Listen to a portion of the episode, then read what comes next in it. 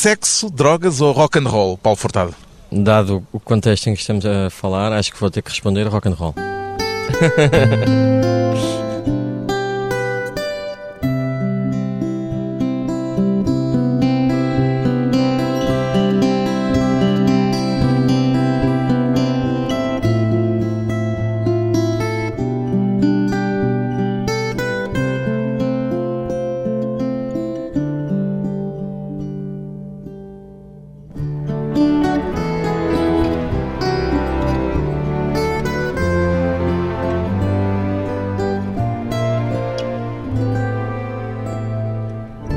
Furtado, 41 anos, músico, se eu apresentar como músico americano, zanga-se comigo, Paulo Furtado? Não, claro que não. Quer dizer, sou um músico português. Sim, o bilhete de identidade é português, o cidadão é português, mas o músico será português? É, sim, claramente. Aliás, acho que o que eu faço, muito provavelmente o único local do mundo onde poderia ser feito seria em Portugal ou pelo menos na Europa. Há algum elemento português na música que faz?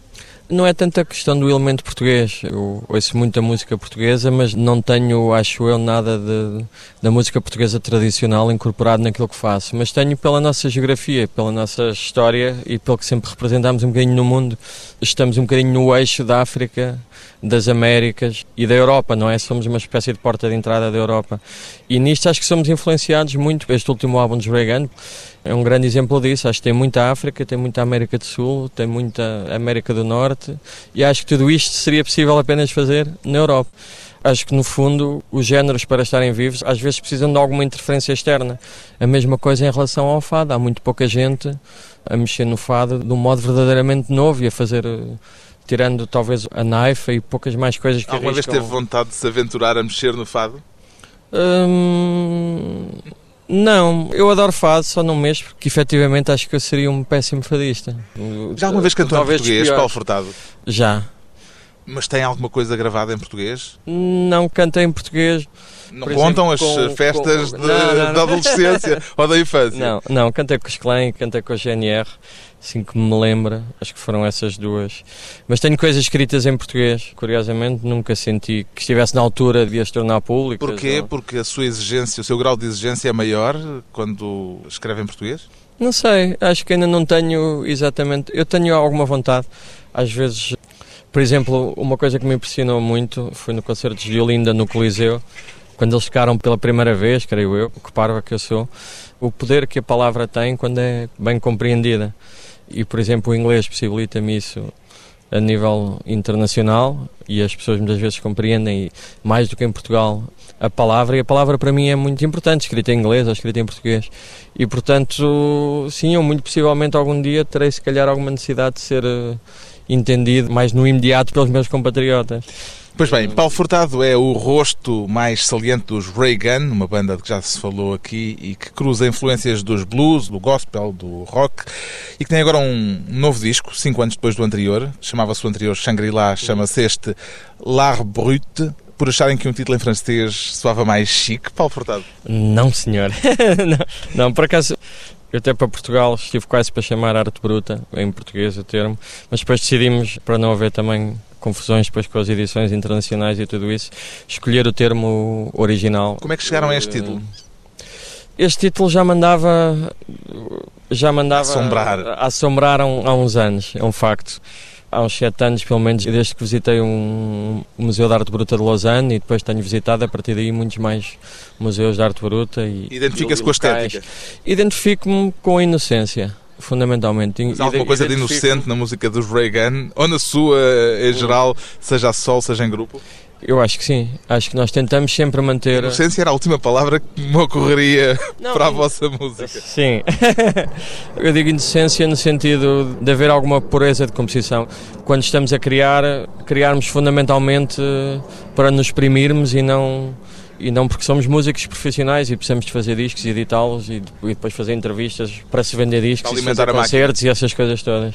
E portanto sim, acho que temos conseguido manter essa pureza e essa integridade e acho que às vezes é preciso olhar para sítios que te possam inspirar para manteres essa pureza. A arte bruta eu acho que é dos poucos locais onde tu hoje em dia podes olhar para a arte no seu estado mais puro, na maior inocência, no sentido em que há artistas que por vezes nem têm noção de que estão a fazer arte, estão a fazer aquilo porque têm necessidade de fazer aquilo. Quando escreve uma canção, sabe sempre logo à partida se é um tema para o Tigerman ou para o Reagan?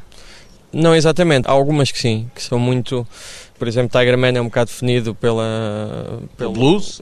Pelo blues e pelas próprias limitações do sistema, não é? Como há limitações físicas e por um despir ao máximo. Só uma guitarra, uma harmónica é, e sim, a voz? Sim, despir ao máximo os arranjos e, portanto, como tal, as músicas ou funcionam sem arranjos ou não.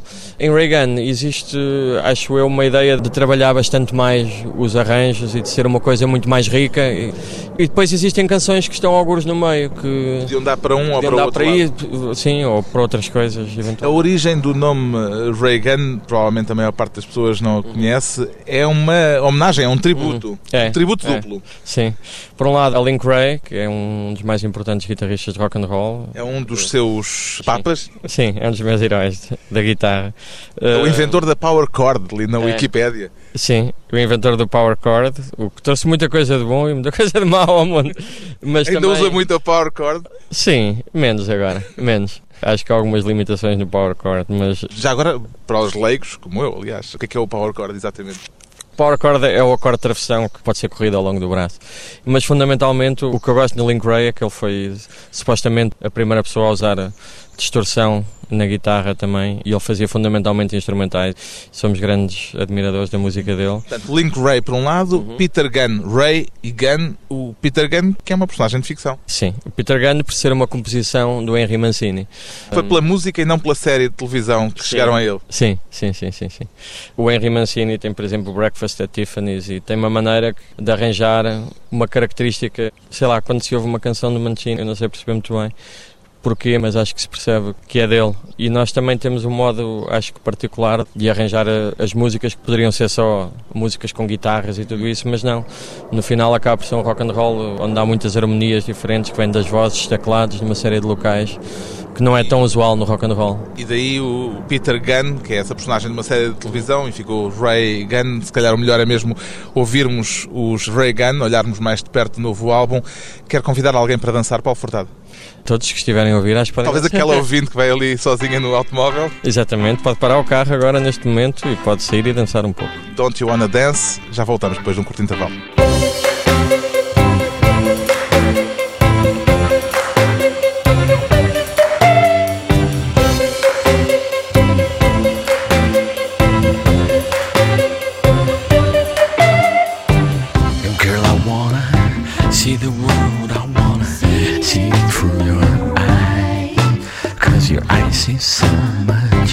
more than mine and earth Smile. Smile.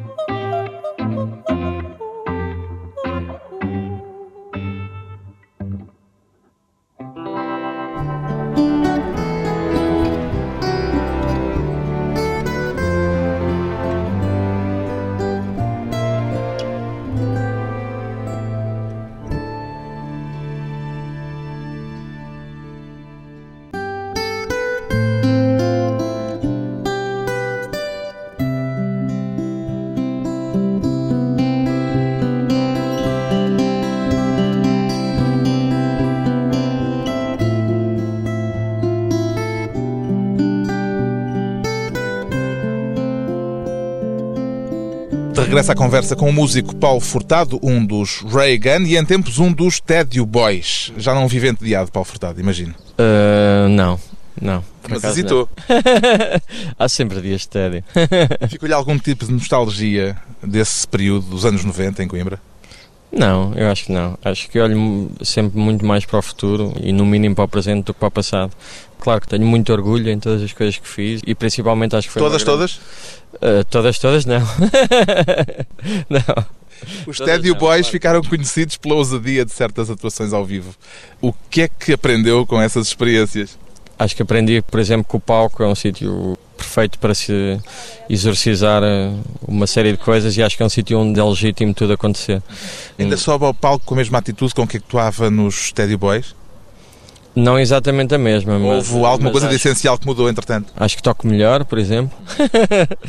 e acho que Já não faz tantas maluquices como Não, os acho, Boys? acho que a música está primeiro. Nos anos 90, muitas vezes nos espetáculos a música não estava primeiro. Já era uma performance, mais É. do que um É. concerto. É, acho que sim. E portanto isso é uma coisa que eu hoje em dia respeito muito e acho que a música deve estar sempre primeiro. Depois, obviamente, que para mim é fundamental estar dentro de um concerto e haver a explosão de energia e tudo isso, mas acho que a música tem que estar primeiro. Qual foi a coisa mais maluca que os Tédio Boys fizeram em palco, Paulo Furtado? Acho que foi tocarmos nus em Coimbra. A queima das fitas, na engano. das Fitas, sim. Como é que reagiu o público? O público esteve um bocadinho estupefacto. A intenção Acho era que- chocar, era provocar, era simplesmente fazer uma coisa diferente? O que é que era? Hum, Não, é- é, para se perceber o contexto é preciso perceber que Coimbra, naquela altura, e se calhar ainda hoje, era um local muito preconceituoso e onde era muito difícil fazer coisas. Era muito difícil fazer concertos, era muito difícil as bandas de Coimbra atuarem em Coimbra, não havia espaços, nós tocávamos na rua porque queríamos tocar e fomos. Eu nunca fui preso, mas duas das pessoas ou três das pessoas foram presas várias vezes porque tocámos na rua, porque não tínhamos licenças nós. Achávamos que queríamos tocar e que para isso estávamos dispostos a tudo, basicamente. Correr os Depois- riscos que fosse necessário correr. Pois, sim, acho que entretanto em Portugal as coisas nunca foram acontecendo como nós desejávamos, nunca tivemos muitos concertos, nem nunca tivemos muito reconhecimento, nem de crítica, nem de público. E depois aconteceram as turnés na América, que foram três, e foi um bocadinho na volta de uma destas que de repente as portas começam a abrir, e foi um bocadinho As portas ainda para os Tédio Boys ou já fora dos Ainda. Tédio Boys? ainda para os Teddy Boys. Começam-se a abrir no sentido de, pela primeira vez, conseguimos tocar em, em palcos minimamente grandes e um bocado por isso, porque aquela coisa também muito portuguesa de ah, se eles foram tocar lá fora, então é, se calhar eh, efetivamente deve ser bom ou deve ter alguma qualidade e portanto acho que foi uma, um bocado uma reação. Ao, ao agora- mesmo tempo, na altura também, a queima das fitas, e nessa altura era uma altura mais acesa de picardia, a queima das fitas nunca levava bandas de Coimbra a atuar. Levava aqui em Barreiros. Pois, muito provavelmente. Apesar de ter, eh, naquela altura, também ter uma programação ainda bastante boa e de ser, se calhar, um dos primeiros festivais, tirando Vila de Mouros, que tinha uma programação internacional séria também. Mas naquela altura era muito raro as bandas de Coimbra atuarem na Câmara das Fitas ou sequer atuarem em espetáculos da Câmara Municipal. Porque acho que havia um, um não reconhecimento do talento coimbrense. E Então, vocês quiseram provocar. Claro, naquela altura era uma questão de provocação e de reação, mas foi uma coisa ao mesmo tempo, como muitas coisas de Steady Boys, toda a gente acha que isto foi uma coisa muito teorizada e pensada. E, Foi espontâneo. E, e foi muito espontâneo, aquilo Como é foi que decidido decidiram? no dia. Com, com que antecedência é que decidiram ir Foi no, nus para o dia, palco? foi no dia, foi a poucas horas do concerto. E, foi uma aguentaram o concerto espontânea. inteiro? Claro, sim.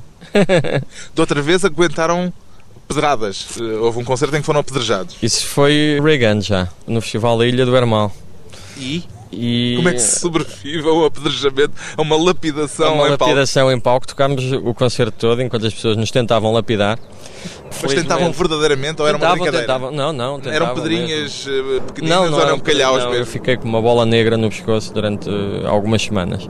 Houve apenas uma pessoa que teve pontaria suficiente para acertar e eu quero desde já dar-lhe os parabéns, mas evitar que de futuro gostava de me pacificar com essa pessoa. Não há necessidade de atirar mais pedras. Mas eles não pessoa. estavam a gostar do vosso concerto? eh, o Festival da Ilha do Hermal era um festival assim mais direcionado para o metal e a, a sonoridades assim mais pesadas e nós éramos um ovni que estava ali um bocado deslocado, acho eu. E eu como pronto, isto às vezes corre bem, outras vezes corre mal. Como eu prefiro sempre a reação a passividade, comecei a dizer à quinta ou sexta música que se as pessoas não batiam palmas, ao menos que atirassem pedras. Ah, foi a Ah, pedido. foi, é pedido, Então foi. foi. um público extraordinário e pois fez a vontade. Foi, foi, na, na realidade foi. De repente alterou-se a perspectiva sobre esse concerto. Vocês não foram lapidados, vocês pediram para ser apedrejados. Pedimos para ser lapidados, não fomos totalmente lapidados, limaram-nos um pouco as arestas. É o tipo de coisas que teme em palco, Ah, uma eu- reação extremada Não. do público. Não, eu acho que neste caso a reação extremada foi minha. Pois. Eu temo-me. Às vezes temo mais do que o público. É sim. disso que fala a canção I Fear What's in Here. Não. Então, Não. de que temor, ou de que receio, ou de que medo é que fala Sim, esta canção? Essa canção é uma canção da Raquel Ralha, da qual eu me apropriei. e que eu acho que. hum, acho que é uma canção de descobrir o que está dentro de outra pessoa. Ter às vezes algum medo de se conhecer verdadeiramente outra pessoa, mas por outro lado também querer muito fazê-lo e arriscar nisso.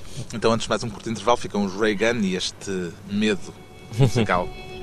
I drive for miles to clear my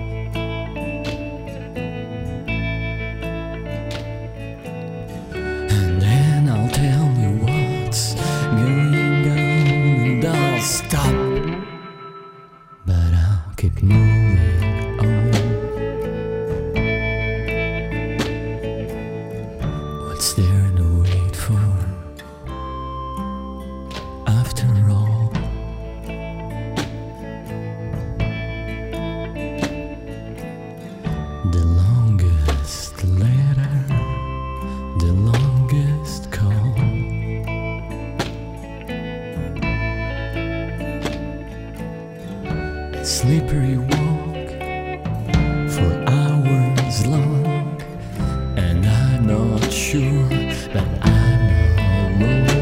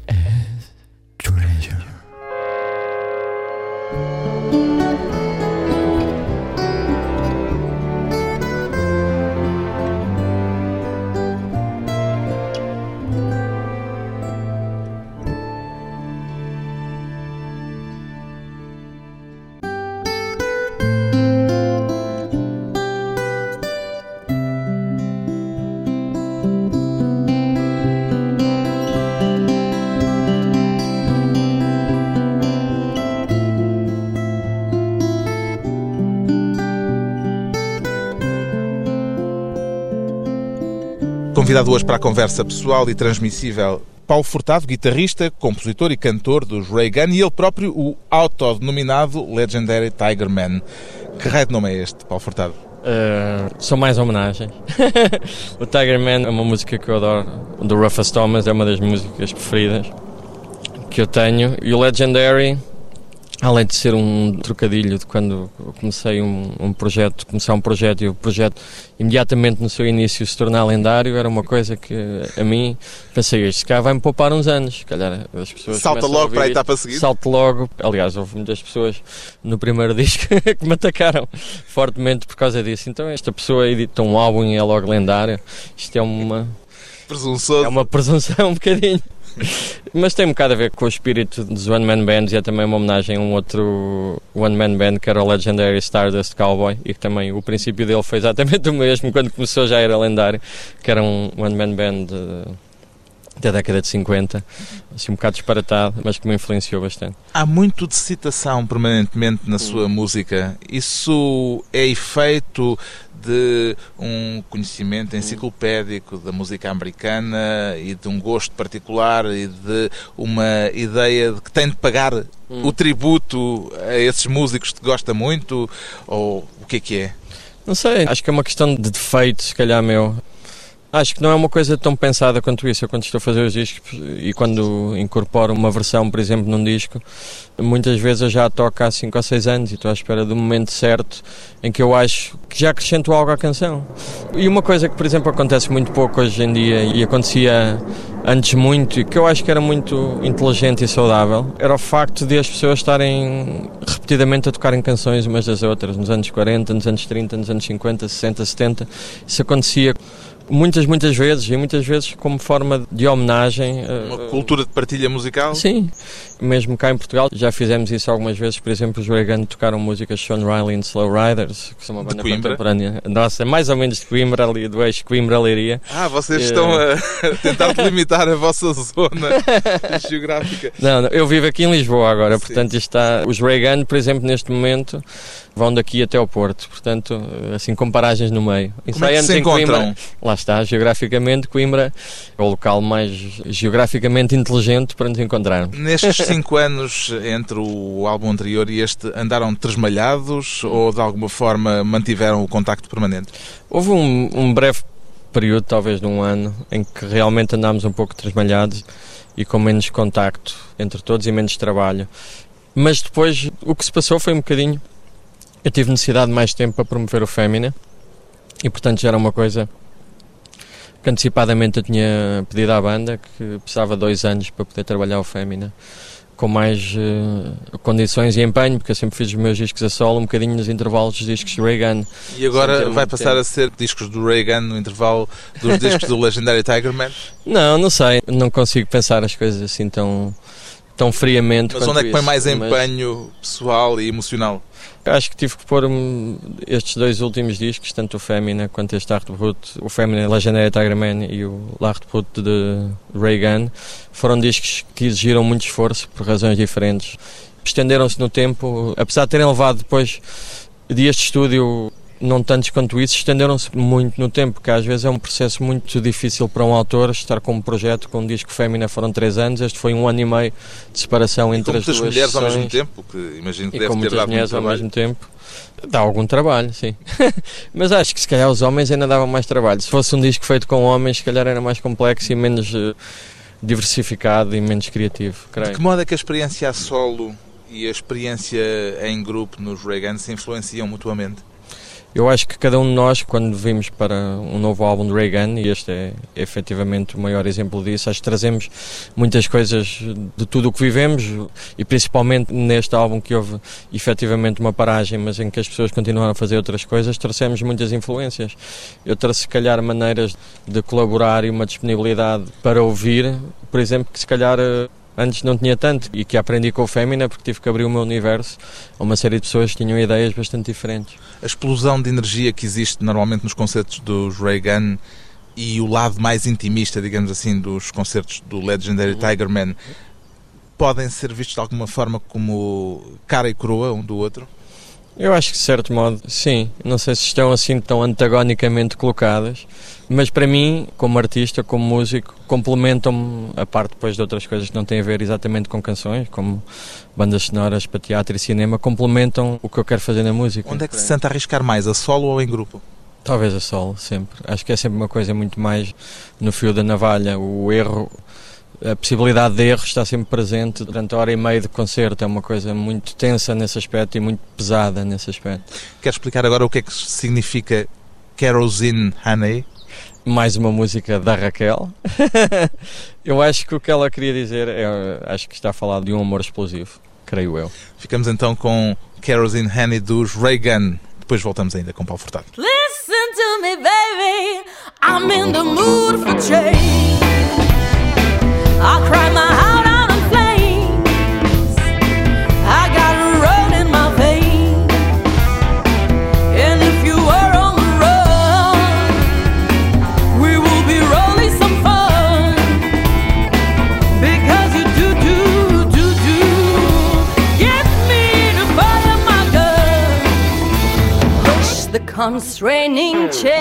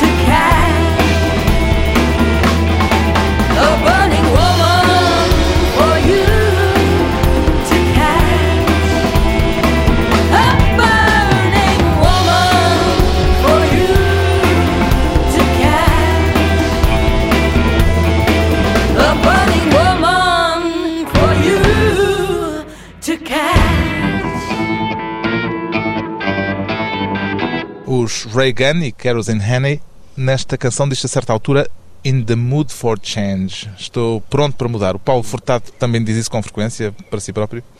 Sim, quer dizer. É mais de ficar no mesmo sítio ou de andar sempre à procura de sítios novos? Sou muito de construir, nunca fui muito de cortar radicalmente com o passado, creio eu. Acho que acredito em construir, em seguir direções. Não cortou com o Hum. passado dos Teddy Boys?